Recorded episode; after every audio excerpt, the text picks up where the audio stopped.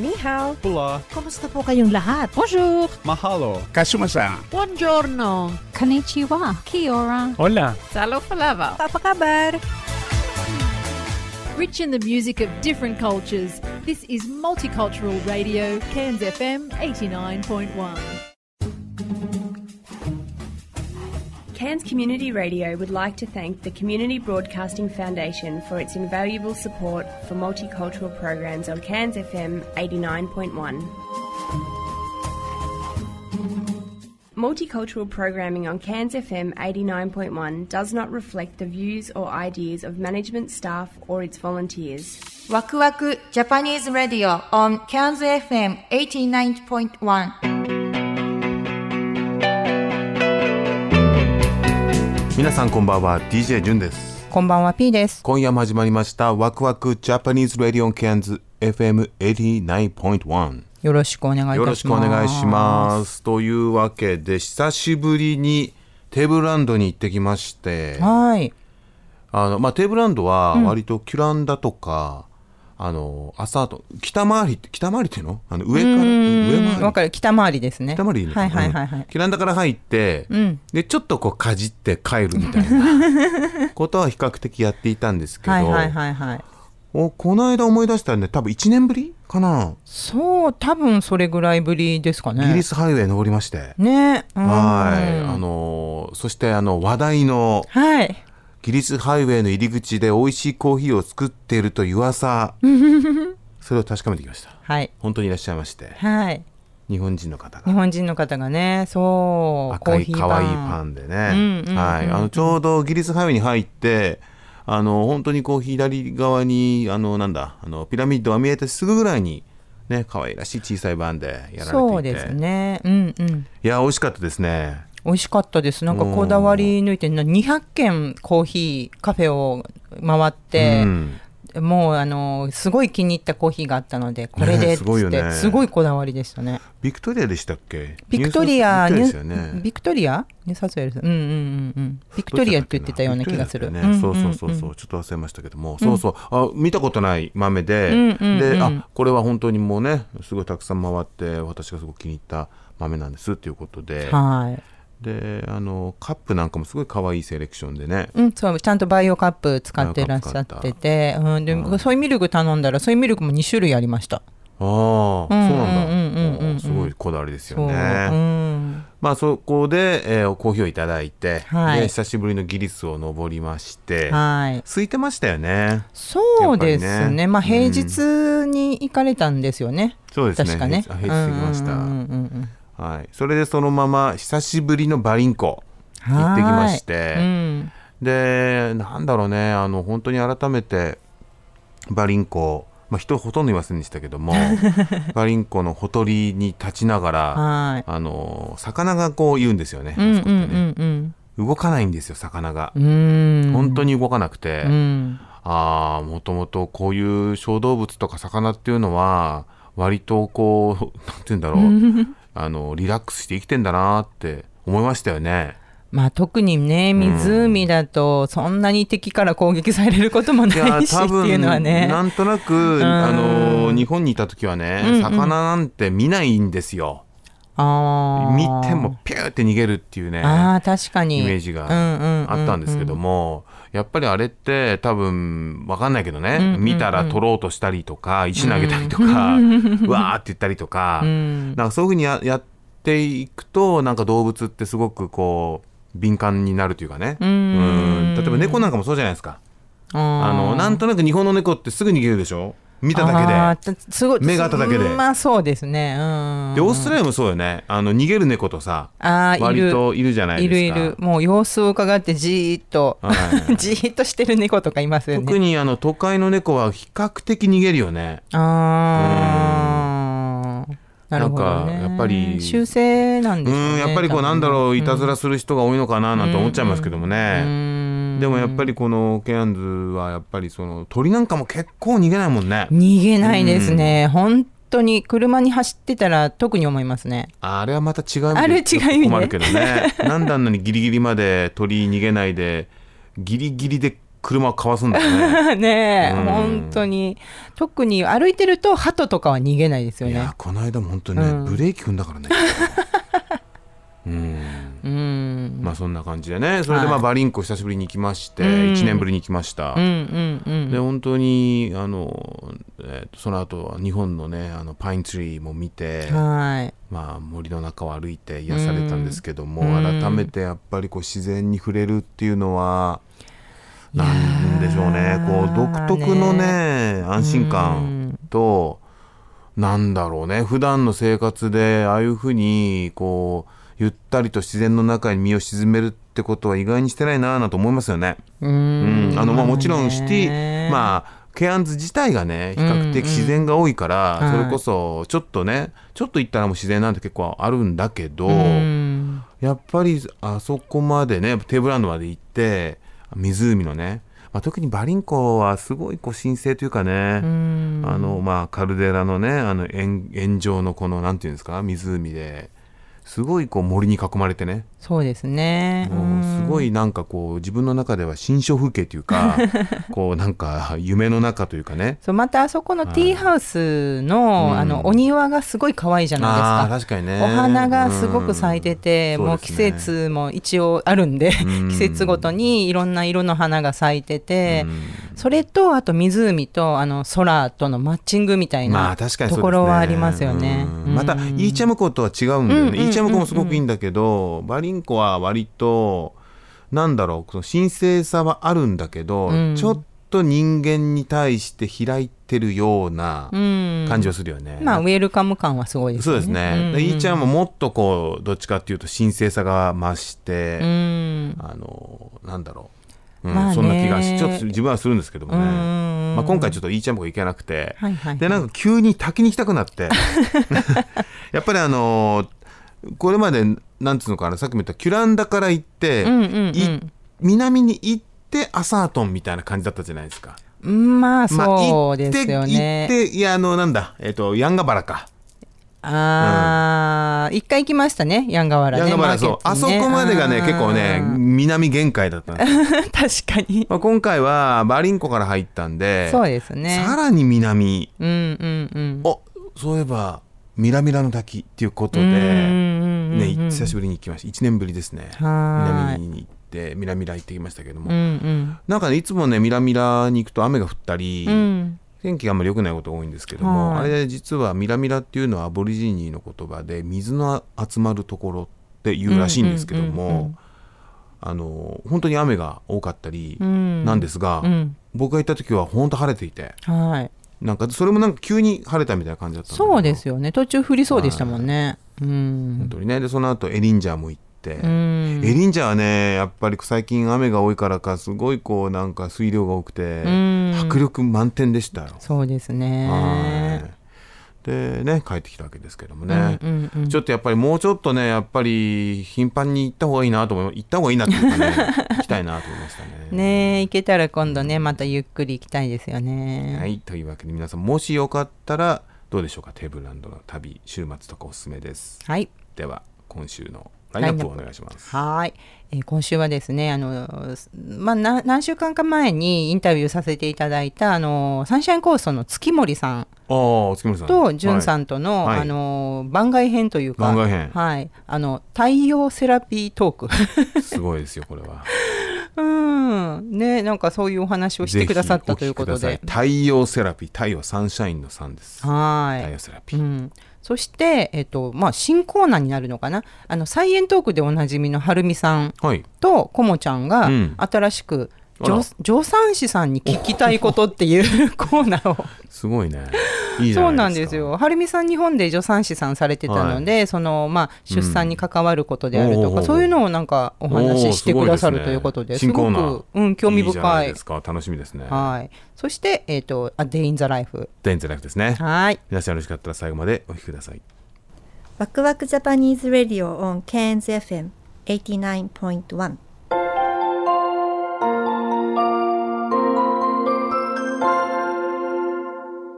助産師さんに聞きたいことを。こんばんはコモです。はるみです。なんかすいません甲高い声で始めちゃった。あのね我々晴美先生と私といえばもうサイエントークですね。っていうなんかあれが。もうもうイメージがこうつけられちゃってて、うん 多分。あるんですけども。でも今晩はちょっと違ってですね。あの、まあ、晴美先生といえばもうラジオではそのさっき言ったサイエントークとかあとあの亡命セラピーのことでいろいろお話伺ってきたと思うんですけどもあの私こもあの晴美先生実は日本では助産師さんだったとお聞きしましてですね。はい。でもこれはもうあのぜひお話聞きたいとそっち方面のことを。はいはい。でもいても立っても入れられなくなりまして。はい。あの今夜お招きさせていただいたわけなんですよ。なるほど。はいあんだってほらなんていうのほら助産師さんって言うなればもう出産のプロなわけじゃないですか。まあねまあねじゃないです そそうですか？そうですよ。うん、でやっぱりなんだろうほらあの女の人にとって出産ってあの人生での一番大きなやっぱりライフイベントだしでやっぱりケアンズ日本人女性多いじゃないですか。そうですね、うん、でやっぱご出産なさる方も結構お話聞くといらっしゃってでもやっぱりこっちの病院とかってねあのもちろん言葉の壁もあったりとかあと日本とはやっぱいろいろねあの勝手が違うとか環境が違うっていうのもやっぱよく聞いてて。そんな中でやっぱいろいろなんだろうこう出産に対して不安になってたりとかどうしたらいいんだろうってやっぱ相談できない、うん。それから相談できる相手がなかなかいないっていうのを結構お話やっぱ耳にしたのであの今日はちょっといろいろと掘り下げていけたらなと思いまして。了解しました。先生お願いいたします。まあはい。答えられることもまあある程度ねあの限界があると思いますけどできるだけお答えしたいかなと思います。お願いします。はい。まああのまあ今夜はまあ始まりっていうことで、はい。まあとってもベーシックな質問からなっちゃうと思うんですけども、うんうん。あのまあ助産師さんでまあ出産に関することいろんなことなさると思うんですけど、うん。まあ例えば今日はまああの一番最初なんでまあご出産のこと。うんうんってなるとどう具体的にでもどういうとこからやるんですか？もう例えば私が今日出産するとするじゃないですか、うんうん。まあ、ちょっと突然かもしれないですけど 突然出産みたいな。突然陣痛きました破水しましたって話？そう。でそこで取り上げましたっていうだけじゃないじゃないですかもちろん,、うんうんうんうん。そのその前前後っていうんですか、うんうんうん。もういろんなお仕事されると思うんですけどでも具体的にじゃあそのどういうとこから始まるのかなみたいなのがちょっと自分の中では。はい。あのね一番メインみんなよく知ってるのはあの妊娠しました。お産しました。でその辺だけがねあのなんていうのかなよくクローズアップはされそうますよね。そうそうそうそう、はい。そうなんですけどもともと助産師の仕事っていうのは赤ちゃん女の赤ちゃんが生まれてから、はい。あの女の人があの亡くなるまでがあの一応あの対象なんですね。え守備範囲そんな広いんですか？広いんです。そう広いんです広いんです。だからあのね生まれて女の子が生まれました。でちょっとある程度の年齢になると所長がを迎えて、はいはい。で本当にもう女の子らしくなってきてでねあの今度はだんだんだんだんこう大人になってきて思春期を迎えてあの性教育とかもしないといけない、はい。するのも私たちの仕事だし、はい。あとそれに対して今度は今度はそれをもっと大人になってくると妊娠したりだからそれこそそそのいクローズアップされる妊娠出産お産後であとお母さんになってあと年取ってきて更年期とかっていうと、はいはいそそれ以上までちょっとやっぱり女の人に対しての相談事を受けたりとかいろんな教育をしたりだとかっていうのがあの私たちの守備範囲なんです。広 ごめんなさい広とか言っちゃったけどじゃあもう本当女性の一生そうですね。っていう感じなんですね。うんうんうん、が担当です。なるほど。はい。ただ一応やっぱメインイベントがやっぱ出産ってとこ大きいからよくがクローズアップされると。そうそうそう。やっぱりどうしても、あのいろんなあのねお産は自然なもので病気じゃないとは言うものの、い。やっぱりできるだけ元気な赤ちゃんとあの元気なねあのなんていうの？こうお母ちゃんもねうん、そうそうそうそう。無事にあのやっぱりこうす出産してもらう赤ちゃんが生まれてきてもらうっていうのにやっぱり最近いろんなリスクがやっぱり出てくるようになって管理っていうのが必要なので,、はい。でその点でちゃんとした知識をお母さんたちに与えてですあの健やかに、経過をしなんていうのかな？過過ごしてほしい、っていうのも私たちの仕事なので、うん、なのでだから妊娠した瞬間からだからお産後まあ一番手がかかるのが産後1ヶ月ぐらいまでが手がかかるので、うんはい。あのその辺がやっぱりちょっとこうグッと密集してるかなと。いろんな仕事が。な感じですね。そうなんですね、うん。まあでもだからそれだけ密集してるからやっぱそこがクローズアップされるみたいなそうそうそうそううそうそう。そなるほど。う。うん。うーん。あれですかやっぱりあのなんだろう日本とこっちでは勝手違う？こういうのって。まあ、ごめんなさい。今たたまたま出産の話してたからあれなんですけども、そのその1ヶ月が例えば今おっしゃってた忙しい期間だったりとかするけど、そういう指導とかってもやっぱ違います？あでもどうなんだろう？こっちと日本って違いますっていう意味で。うんとね、うん。あのそのもう 申し訳ないんですけど、はい。あのはい。申し訳ないんですけど、はい。あの私もねこっちで出産経験ないし日本でも出産、まあ日本で出産経験ないんですけどあのまあ一応お産に立ち会ったりとかその妊娠ま前後の教育とかいろんなことをやってきた中で、はい。こちらの状況というのがよくわからないんですけど、まあ、はい。全部お友達からやっぱり興味本位でいろんなことを聞き聞き込んだっていうのが多いんですけど、はい。情報が多いんですけど、はあの日本だと妊娠して安定期になると母親学級ってもしくは両親学級っていうのをするんですけど、はい。その中身もきちんとやっぱり妊娠の前期中期後期に合わせてあとお産の直お産直前のその状況に対していろんな細かい指示をするわけ指示と教育っていうか、知識を埋め込むんですけど、はい。こっちはき話に聞くとあの例えばよくみんながあのほら出産の時にヒーヒーフーしましょうねとかっていう呼吸法を習うんですけど習うんですけど、日本だとね、その方がやっぱりあのいろんな面でリスクが少なくなるっていうのもあってあのやるんですけど、はい。こちらではあ今そういうのねやってないからって言ってやらないそうなんですよ。ん？今やらない？そうそうそう。昔は一生懸命呼吸法とかやってたんだけど今はそんなのお産でやらないのであのあるよっていうぐらいにとどめといてくださいみたいな感じでスルーされるんですって、え今そういう呼吸法やってない？うん、こっちはね。はい、うん、っていうことをケアンズベースで言われたってあのお友達から聞きました。だから、ん。そうなんですね。そうそうそうそうそう,、うで妊娠中からあのなんていうの？こう母乳をあげられるようにあのおっぱいのお手入れもしましょうねっていう話をするんですよ。日本では。うん。なんですけどそれもそういう話も一切出なかったと。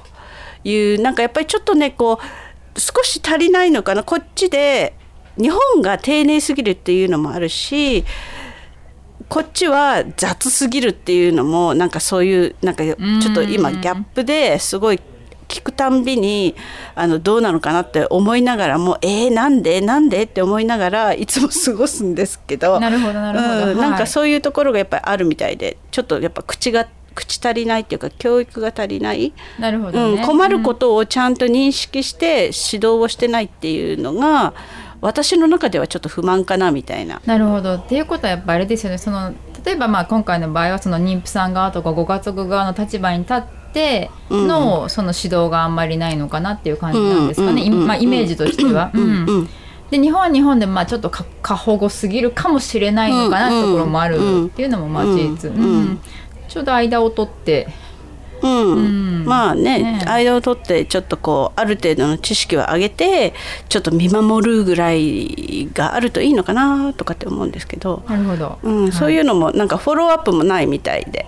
ああちょっと辛いですね、うん、そういうそそのね指導側に関してね、う分からないこと聞いてみたいなのもあんまりその受け付けるこう器がないみたいなうん。感じはす受けるので、はい。うんうんうんなるほど。でもやっぱお母さんたちちょっと不安になっちゃいますよね。そうすると、うんだってこれで特に初めてのことだからうん。なんかその初産の人にとってはこれでいいのか？みたいなところって絶対あると思うんですよ、うん人間だから。ううん。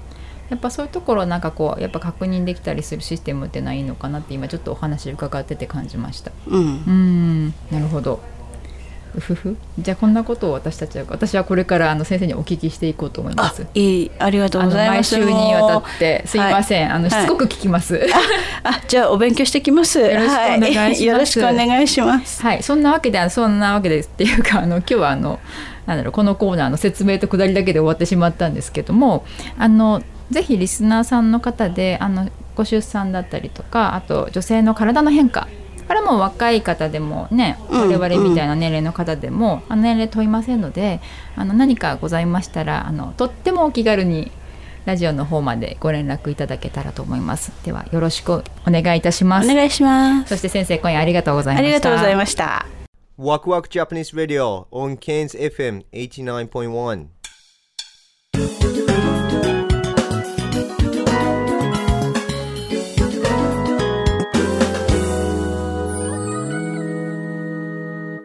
はい、えー今回はですね、サンシャインコーストにお住まいの月森進さんに、太陽セラピーについてお伺いしたいと思います。よろしくお願いいたします。よろしくお願いします。この太陽セラピー、これ非常に興味深いんですけども、これは一体何なんでしょうか？まあ、あの、私の考えなんですけども、あの、ただ太陽系に住む以上、やっぱり一番、うん、中心であって最大のエネルギーを出しているのが太陽だなと、えー思ってまして、えーそれで毎朝、あもうこの6年目になりますが、毎朝朝日を拝むう習慣をつけて、えーその太陽を見てたんですね。うんそうすると、体が、えーだんだん、うん、変化というかあの、全く病気をしないようになってきた。うん、で、悪いところがなくなってきた。で、まあ、わからないけど、それをとりあえず続けようということで続けていって、まえー目に見えない太陽からのエネルギーを取り入れるということでなんですけども、え1年ぐらい前からフェイスブックで毎朝あの朝日を上げてるんですけど、え1年ちょっと前ですね。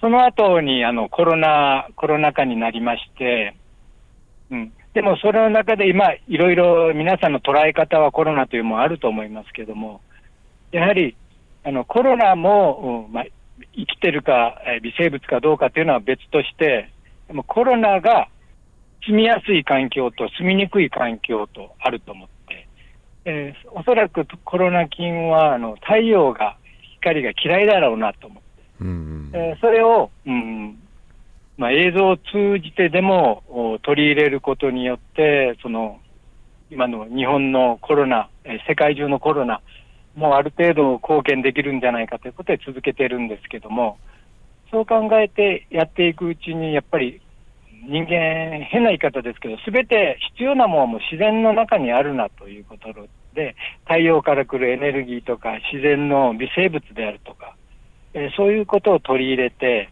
あもちろん、うん、意識的にこう断食とかディトックスというのも取り入れてやっていくと、またこちらに来てした来ていただいた人もいろいろ元気になっていくという現状を目当たりにして、えーそれはうある意味自然の無料のセラピーになるんじゃないかということで、太陽セラピーとお名前をつけました。なるほど。具体的にはどういったことをされるんですか？具体的にはまず一番なの、まあ、その人の状況にもよりますけども、心身的な問題と、まあ、精神的ああの、身体的な問題と精神的な問題があると思うんですけども、まず必要なのはやっぱり溜め込んだもののディトックスだと思う。んなるほど。まあ、こと私はビーチに住んでますので、えーまあ、裸足で砂浜を歩くというだけでもすごいディトックスになると思います。そしてやはりこれ生活習慣である食食というものを見直すと。で今までやはり保存料であるとか、そのいろんな食べ物というのは、今の生活をしてたらそれを取り入れないということの方が難しいですから、えーそういうことよりも、うんおいえー食事は美味しくいただく。その代わり、いディトックスも必要だということで断食を取り入れたり、えーまあ、究極のデトックスと言われている砂風呂を取り入れたり。砂風呂ですか、まあこういはい。砂まさに砂ってか海あれですよね。えっ、と、ビーチに行って、ビーチに行って穴掘って入るだけです。は すごいですねそれはやっぱり砂というものも鉱石からできてますから、別鉱石の波動とか、ディトックスとか、えーという効ディトックスの効果をすごく促すう効き目はありますね。うーん。何日ぐらいやるんですかこれは？あのそういうなんかリトリートみたいなのってことですよね？そうですね、まあ、今あの、リッキービーチというところのキャンプ場の中に、えーちょっとリトリート施設を作ってえーそこであの3部屋、えー寝泊まりができるようにしてます。はあ。なんどれぐらいの期間なんですか？いや、もうそれは短い人は日帰りから、うん。えーあなるほど。長い人は、いえ今まで過去6ヶ月いたりうわすごいですね。はあ。それを今やられてるんですね月森さんはそうですね、今までは一切そういう打ち出し方をしてなくて、口コミだったんですけども、あなるほどね。はい。うん。えーだんだんこの、うんえー施設もある程度集客できるようになってきましたので、えーこれから少し間口を広げようかなと思っているところです。なるほど。その太陽のエネルギーっていうのに気づいたっていうのはこれはオーストラリアに来てからですか？それともアメリカの頃から？いや、えーやはりここのディッキービーチに来てからですね、ああそうなんですか、はい。ちょっとここのもちろん、はいうん日焼けとか、ね、夏場、日焼けを気持ちいいなという感覚はあったんですけども、やはりその朝日のエネルギーというのは、なんかううまく表現できないんですけども、何かすごいうん。降り注ぐようなものがありますね。なんかあの僕もあの真由美さんという方が日本にいらっしゃるんですけどもその方の Zoom のワークショップに参加した時にはい、彼女があの朝8時9時ぐらいの太陽光ははい。肝臓にいいって言ってたんですよ。はい、はい、だからその時間帯によってそのはい。なんかその太陽光が体にいいんだっていうのは僕結構新鮮だったんですけど今あの月森さんのお話を聞いててあ朝の太陽がなんか気持ちいいんですよって今おっしゃってたんであなんかすごくリンクしてるなと思ったんですけども。それは絶対あると思います。あのおそらく太陽から来る周波数だと思うんですけど、ああ周波数か。はい、やはり、えー朝とよ、えー夕方ではあの太陽、同じ太陽だっても届く周波数というのは違うような気がします。うーん。うん、でご存知のようにあの各臓器に違う周波数があるように、あまあ、実はちょうどそのお昨日はメタトロンというのを受けてきたところなんですけども、メタトロンですか？えなんだかそれは。あすいません、いやいやまあ面白そう。波動ま波動波動療法、波動波動療法。すごいまたすごいの出てきましたね。波動療法ですか？はい。えーまあ、これはちょっと話余談ですけども、昔医療の現場にいた時にも、すごい尊敬できる先生、うん。数名から5、6年、えー前ぐらいにですね、あの、これからの医療医療はもう波動であるということを明言されてた方々たくさんあって、うん。で今もその先ほどのメタトロンという機械が出て有名になってますから、フェイスブックなんかでも私のフォローしてる先生とかは皆さん、先生方はそれを使われてますね。いやこれは僕すっごい興味深いですね。波動療法は、まあ本当に、この世は波動と微生物だと今感じます。またここに微生物入ってきた。いやー月森さんやばいっすよこれ本当に。あの、僕も個人的にやっぱりそのもともと波動には興味があったんですよね。僕はは、はい。あの般若心経から入ってるんですけどはい。やっぱり言霊っていうねことから入っていって、はい。で、まあ、人間の体ってほとんど水じゃないですか。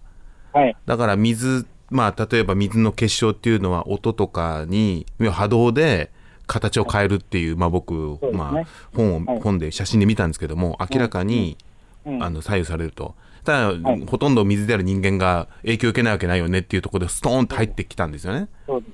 はい。それと微生物に関してはそれこそねあの僕も月森さんにおあのお会いしたのは「あの蘇生」っていう映画を、はいえーブリスベンで見た時にその後に、はいえーお会いしたわけですけども、もうあれでもうもう微生物っていうところで、はいあの今は本当今月森さんがおっしゃったことは本当にそうだなと思うんですけど、はいこの2つってやっぱり見えないものじゃないですか。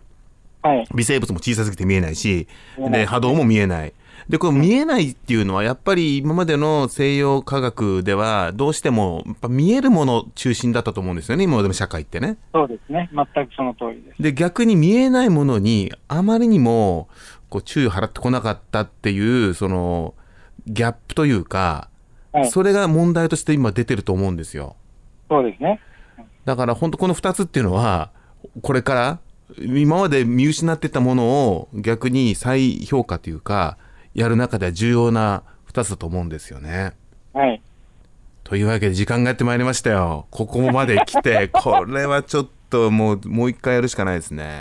もういやーやっぱでも全部つながってますよね結局。全部つながってます。全部つながってます。だからその太陽セラピーから始まってお話をこう深掘っていくとやっぱりこう微生物とか波動って出てきたんですけど、はい実はこれ全部実はもう全部っていうかつながっていることなのではい、全くその通りです。どれ一つ欠けても多分この話って多分ね、あの成立しないなっていうふうにはい思いますね。で、まあ、特に健康に興味のある方の中には、それが何が良くて他がダメだというふうな捉え方をすると、本当に苦しいえー健康生活になると思うんですよね。うんでも、すべてありだと思います。そうですよね。でも本当にね、あの、やっぱ見えないものじゃないですか、微生物とか、その波動っていうのはね。で、見えないっていうことは、結局、自分が直感で選ぶ世界だと思うんですよ。はい。で、見えるものってのは、人が、これいいよとか、進めやすいんですよね。見えるから。うんそして何ですか、まあ、い一応、一応っていうか、結果が出るじゃないですか。うん。それが本当かどうかはさておきね。うんこういうにやったら良くなるよとかね。うんでもやっぱ見えない世界っていうのは、やっぱ人が人にこれいいよって言っても、見えないから、うん。結局自分でそれを調べたり、体感したり、はい。で、最終的には自分が直感を使って、うん、これだよねっていう、なの、世界なんで、おすごい大きな、その、考え方を変化させないと、うん。多分ね、従来の考え方だと、え、何これ、ちょっと怪しいとか、み、わかんないしってなっちゃうところではあるんですよね。全くその通りですね。うーん。その波動を見えるようにしたのが、そのメタトロンという機械ですね。ああ、なるほどうん。すごいですね、それは。今、えー、実は今、ちょっと顕微鏡を出してるところなんですけど、微生物も見るようにしていこうと思って。そうなんですよね。うん。わかりました。というわけで、本当に、いや、本当に興味深いですね。また、このお話をいつかしたいと思いますんで、はい、あの、アップデートも含めてよろしくお願いいたします。はい。ありがとうございました。ありがとうございました。ワクワクジャパニーズラディオ on Cairns FM89.1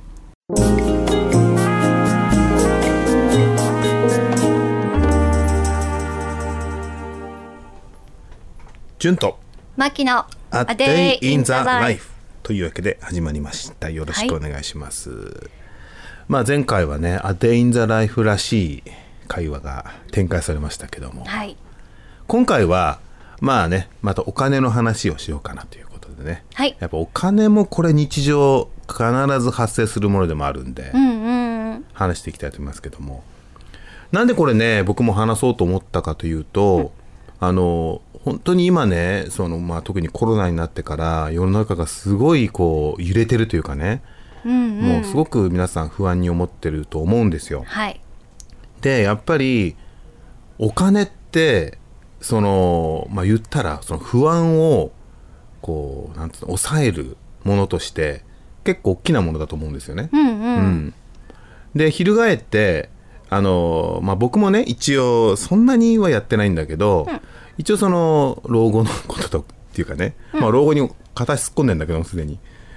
あのどうしようかとかうんうん。貯蓄とかね、まあ、はい。貯蓄も全然してないんだけど、まあ要はそのいわゆるね老後に対してじゃあ何をしようかって言った時にまあまず最初に浮かぶのが貯金じゃないですか。そうですよね。ねまずね。とねいけないの分かるんですけどね。ね、まず、まあ、浮かぶのが貯金、はい。銀行に預ける、ね。はい。でそうなった時にオーストラリアは僕が来た頃まあもう本当に25年前なんですけど、うん。当時、えー NZ の銀行で5%もらったへえこれ年利。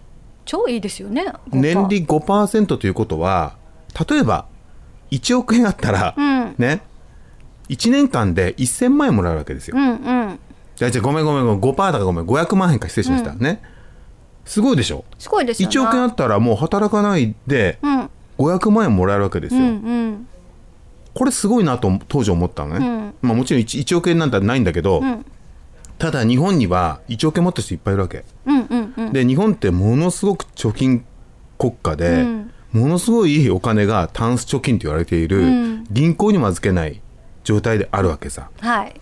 でも今の日本はもう知ってると思うけど多分銀行に預けても0.000なんとかとかああいうすごい低い金利だから、まあみんな多分銀行に預けるよりはっていうのと、うん。わかんない。昔からなんかねお金はなんかこう銀行なんか預けない何かあった時のためにみたいな感じがあるんかもしれないけど、うんうん特に年配の人はこう家にタンス貯金っていうのをうん。やるわけさ、でもちょっとこう勉強していくと、うんうん。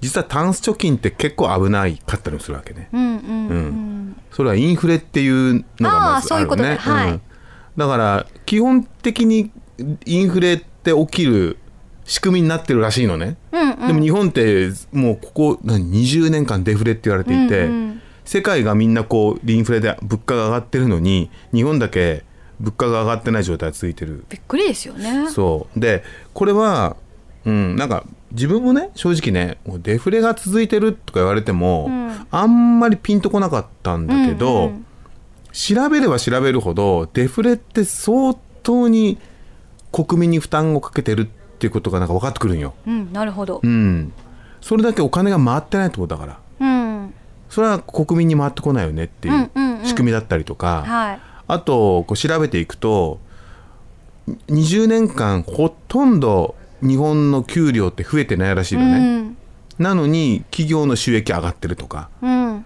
な構造がおかしくなってるわけですよね本当に、うん、まあそれちょっと話ちょっと変わっちゃったんだけど、はい。とにかく基本的にはあのインフレにな行く中でやっぱり貯金をしていたらこれから10年後20年後30年後まあ自分がおじいちゃんになってリタイアになった頃には、例えば今100万円を貯金してても30年後の100万円ってもう価値がすごい減ってるうんうん。わけね。はい。うん、だからどうすんのっていう話が多分投資だったりうん。になるわけさ、うんうん。でそこで自分はえどうすりゃいいんだよって思ったのね、うん。で次にあの目をつけたのが株なんですよ。はい。株式投資。はいねでこれあじゃあちょっとこれ勉強してみようかってことで、うんうん。いろいろ勉強しました。はい。ね。であの実際にやってみたんですよ。うんうん。オーストラリアのですか？オーストラリアのもちろん、おはい。あそうあ、まあ、日本のもできるんなんか日本のはできないんじゃないかな確か。ややったことないけど。あそうか海外在住だと。多分、うん、あのアクセスできないよね、うんうんあのうんそっか。株のやつに、うんうん。だから、まあ、やり方あるんだろうけどアメリカの株は変えたりするんだよね、あそうですやり方があるんだけど、うんまあ、基本的にはやっぱりオーストラリアの株が一番買いやすい、うん。うんだよね、あの僕はその ANZ が持っているそういう株を買えるなんつうんだろうねあれ、うんまあ、PC バージョン、まあ、携帯でも使えるのかな、うんうん。PC で売買ができるんだけど、うん。結局、まあ、僕が最初にそれやったのがもう今から何年前ぐらいかな。多分10年前ぐらいうんうん。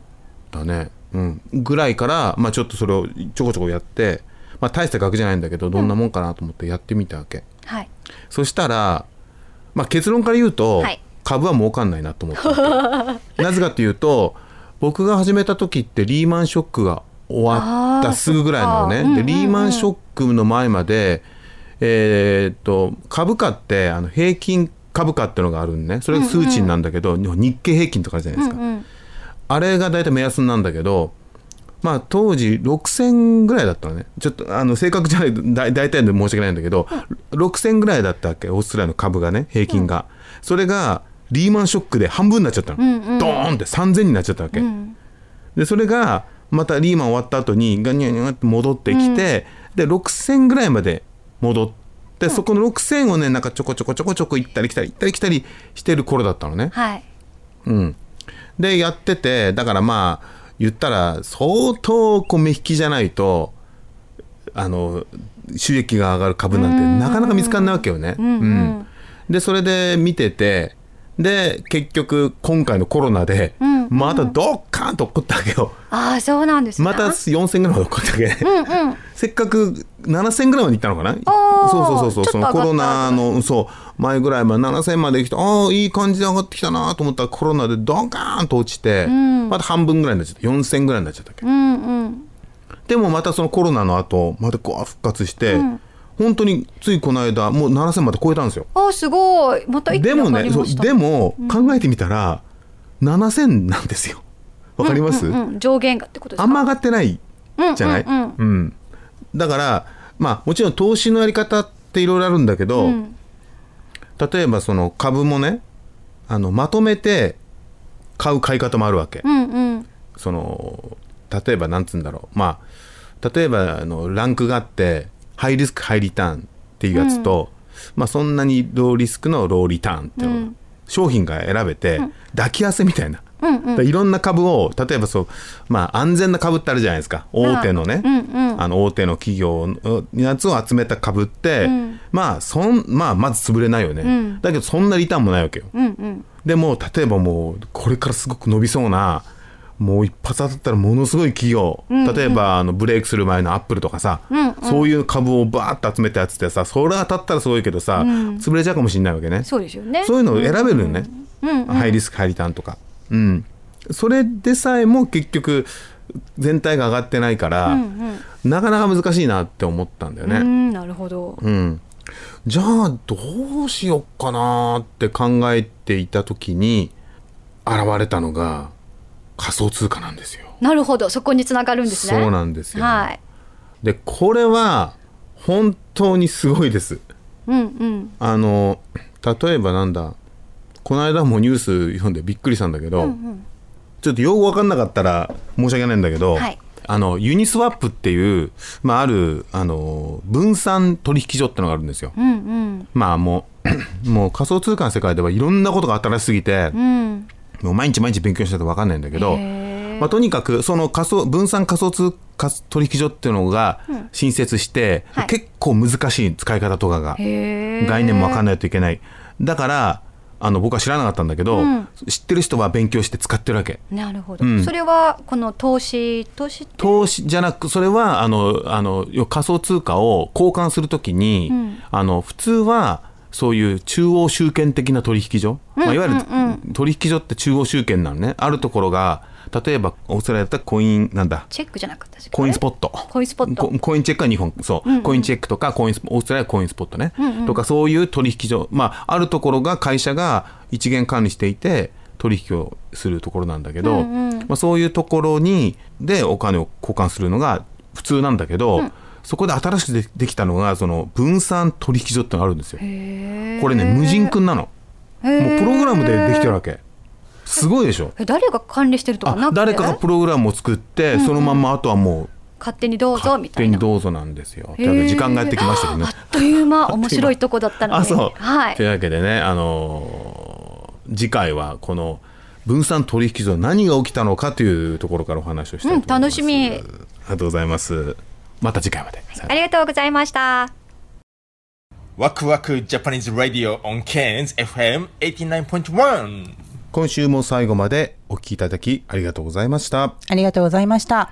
えー私たち、えーワクワクジャパニーズレディオなんですけども毎週月曜日夜7時から、えー1時間やってるんですけども、はいえーこれはですね CANZFM89.1 が、えーマルティカルチャルプログラムという番組を、えー、大体平日の6時から持ってまして約そうですね12ぐらいのエスニックの番組を持っている一つの番組が私たちのワクワクになってます。はい。ちなみにワクワクの前が、えー6時からえー1時間「Excuse My French」というフランス語の、えー番組ですね、フレンチコミュニティの番組。そして僕たちのこの番組の後が、えーこれは2時間にわたって、えークックアイランドのプログラムが入ってます、はい。えーあとは火曜日ですとイタリアとかフィリピン、えー水曜日はタイ、えーチャイニーズサモアイーストンティモールラテンアメリカインドネシア PNG サウスパシフィックと、えーいろんなねエスニックの番組がありますんで、もし興味ある方はぜひあのね、まあ、言葉はちょっとわからないかもしれませんけどもあの一部英語でね説明があったりとか、はいやっぱ一番興味深いのがその国々の音楽が聴けるのであうんのねぜひ。聞いてみてください。で、みんな、えーこのエスニックプログラムは全員、えーボランティアでやってますんで、あの、まあ、それぞれのね、コミュニティが、あの、今後続くためにも、この番組が、えー続けられるように皆さんサポートよろしくお願いします。お願いします。Thank you for listening to Waku Japanese Radio on KNZFM 89.1. Our program is uh, basically on KNZFM 89.1 so multicultural program. Uh, we, uh, we we every Monday start from 7 p.m. to 1 hours, and before our program we have excuse my French the French program from 6 p.m. and after our program uh, we have a Cook Islands program which is for two hours from 8 to uh, 10 p.m we are part of the uh, sort of big community of multicultural uh, society. Uh, it's very important to have multicultural program in the radio, I think. So uh, please support uh, just simply by listening and please share our program to other people and would you please try maybe other program as well uh, french and Kukaran and also we have italy program filipino program thai chinese samoan eastern timor latin american indonesian png so uh, please tune it just for our community